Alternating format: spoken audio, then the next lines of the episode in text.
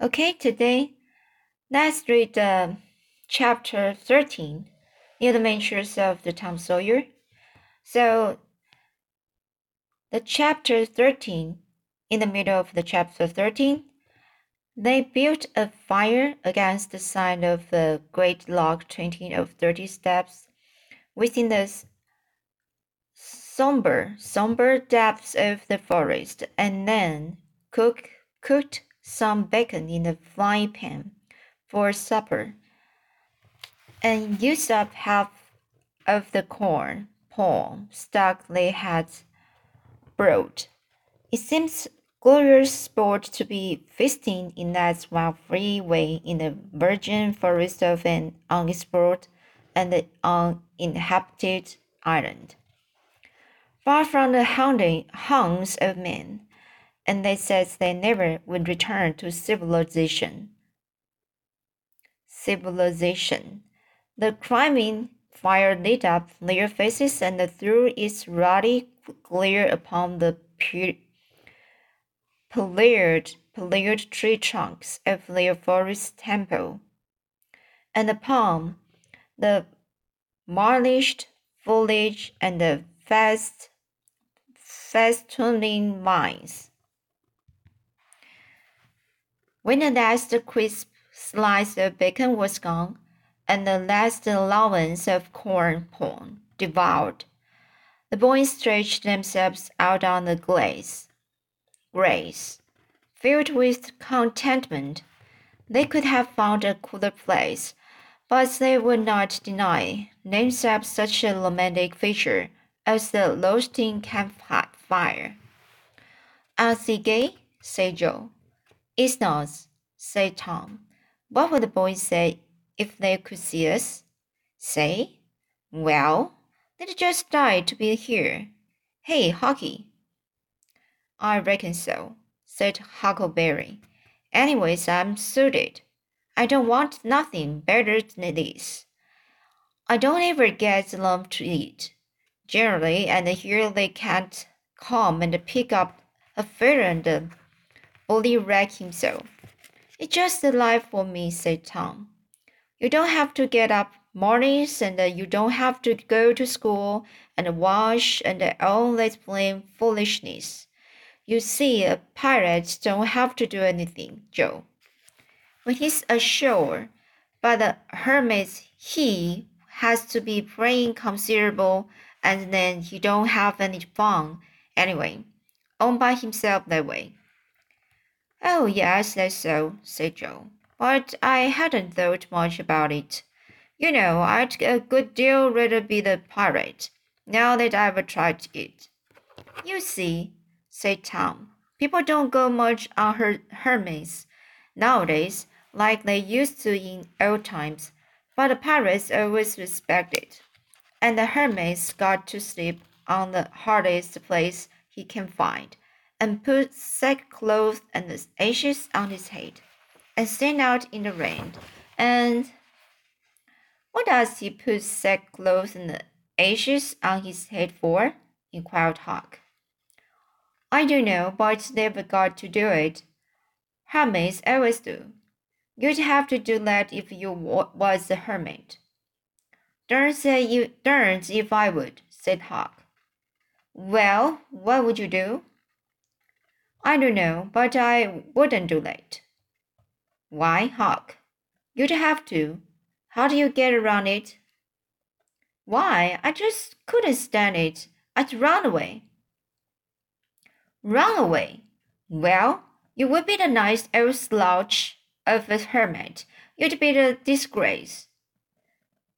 The red-handed made no response, being better employed. He had finished the gouging, gouging out the cup, and now he fitted a weed, a weed stem to it, loaded it with tobacco, and was placing the coal to the charge, and blowing a cloud of fragrant smoke. He was in the full bloom of luxurious, luxurious contentment. The other pirates envied him this majestic vice and secretly resolved to acquire it shortly. Presently, Hart said, What does pirates have to do? Tom said, Oh, they have just a bully time.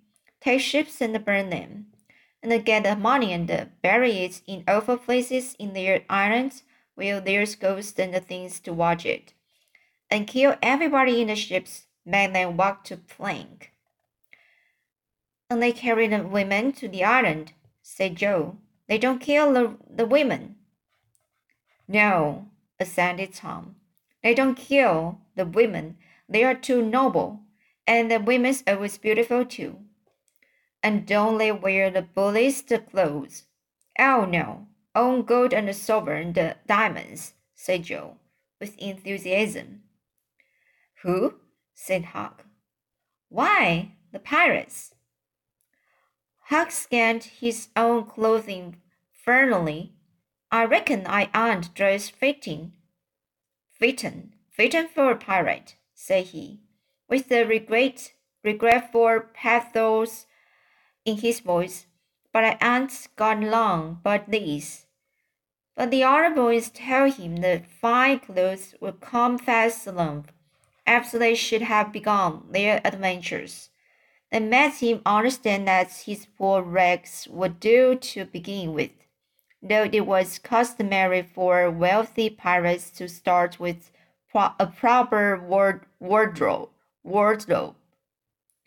Gradually, their talk died out, and the drowsiness began to steal upon the eyelids of the little webs. The pipe dropped from the fingers of the ray-handed and he slept the sleep of the conscience free and the weary. The terror of the seas and the black avenger of the Spanish Main has more difficulty in getting to sleep. They sat their prayers inwardly and lying down, since there was nobody there with authority to make them kneel and recite aloud. aloud. In truth, they had the mind not to say them at all, but they were afraid to proceed to such lengths as that, lest they might call down a sudden and special thunderbolt from heaven. Then at once they reached and hovered upon the midnight verge of sleep. But an intruder came. Now that would not down. It was conscience. They began to feel a vague fear that they had been doing wrong to run away. And next, they thought of the stolen meat, and then the real torture came. They tried to argue it away by reminding conscience that they had purloined sweetmeats and apples scores of times. But conscience was not to be appeased by such thin abilities. It seemed to them, in the end, that there was no getting around the stubborn fact that taking sweetmeats was only hooking, while taking bacon and hams and such valuables was plain simple stealing. And there was a comment against that in the Bible. So they inwardly resolved that so long as they remained in the business, their piracies should not again be, be sullied with the crime of stealing. Then conscience granted the truth, and this curiosity, curiously inconsistent pirates fell peacefully to sleep. So now, chapter 14 Camp, camp Life, a, sen, a sensation. Tom steals away from camp. When Tom awoke in the morning, he wondered where he was. He sat up and rubbed his eyes and looked around. Then he compre comprehended. It was the cool gray dawn, and there was a delicious sense of re repose and peace in the deep, pervading calm and the silence of the woods. Not a leaf stirred, not a sound obtruded upon great nature's meditation. Beaties, dewdrops stood upon the leaves and the grasses, A white layer of ashes covered the fire, and a thin blue breath of smoke rose straight into the air. Joe and the Huck still slept. Now, far away in the woods, a bird called. Another answered presently. The hammering of a woodpecker was heard. Gradually, the cool dim gray of the morning widened, and as gradually sounds multiplied, multiplied,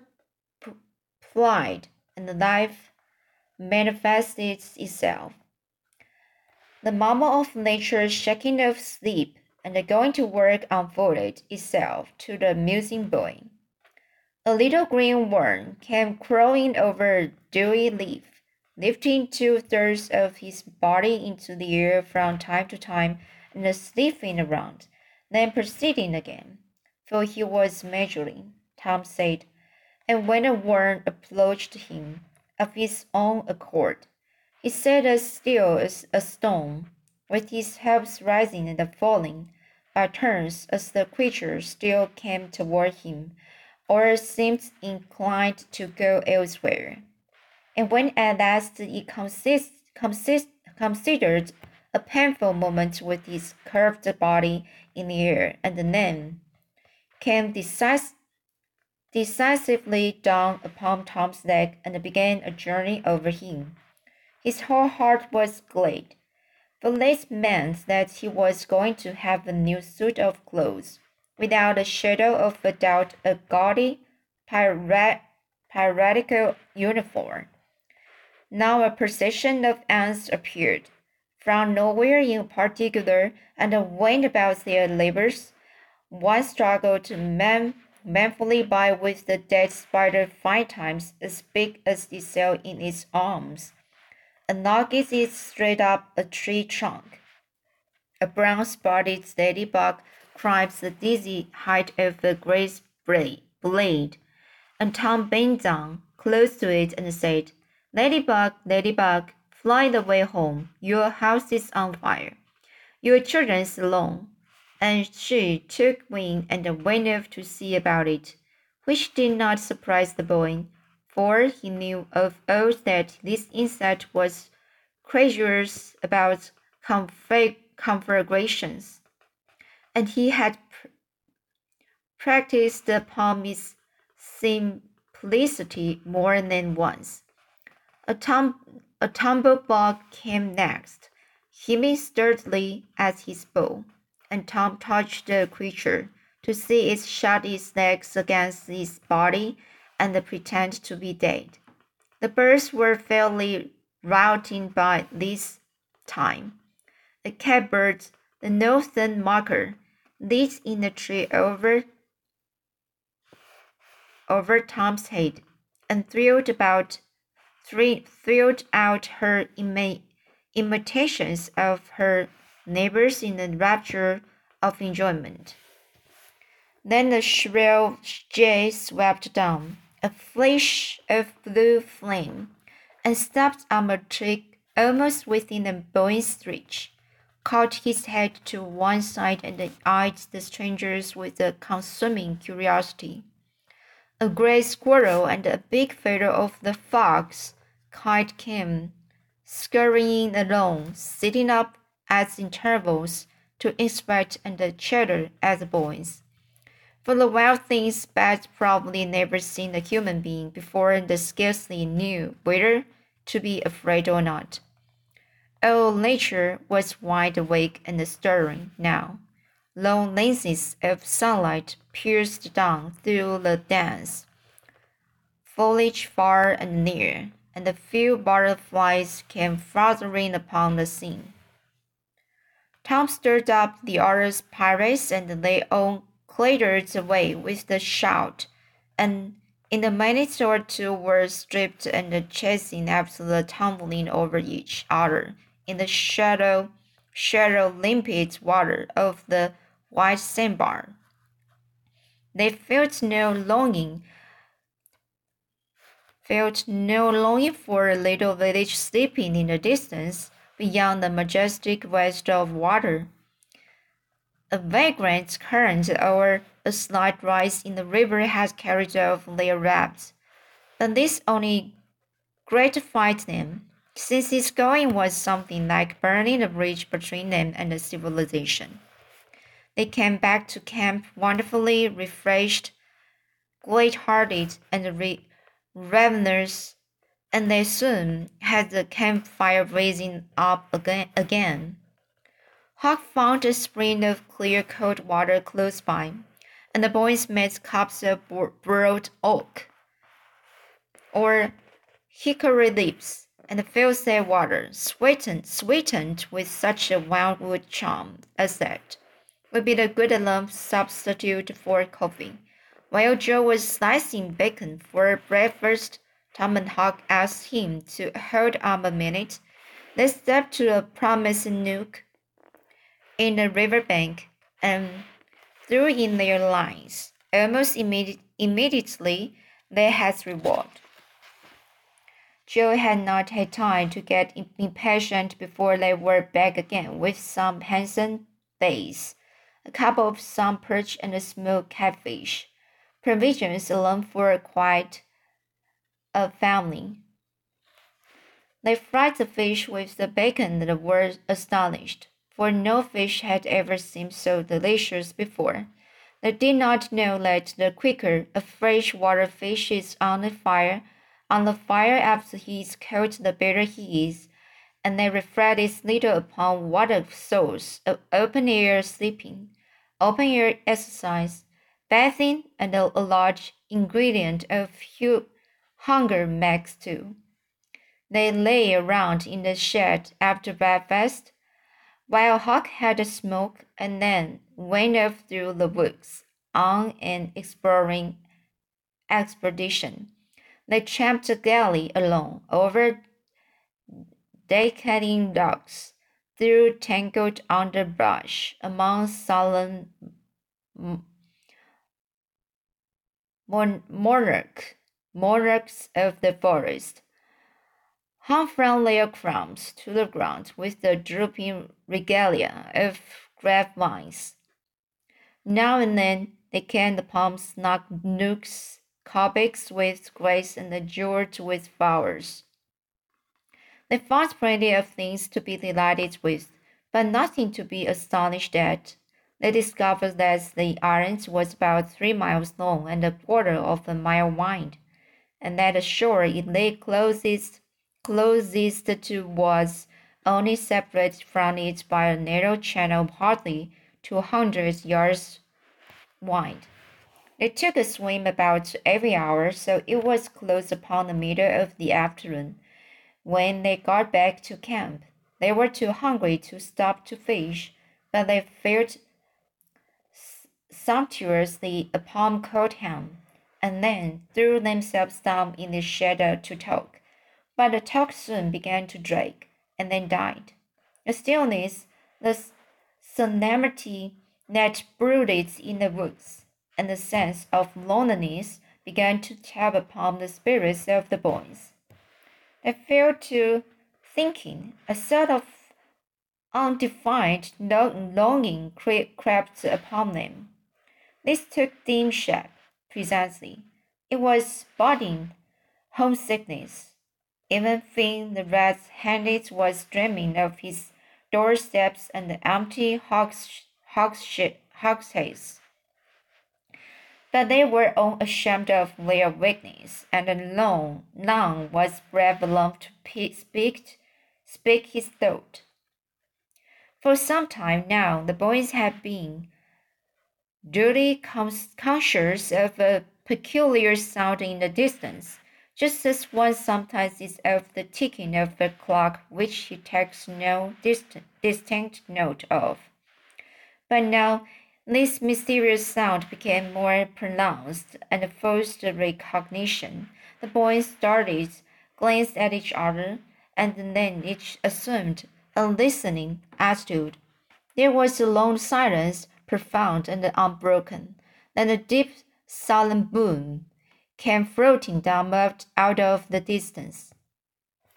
So what's what is what is it? What is the sound? It's like a they uh, they just don't know what's going on.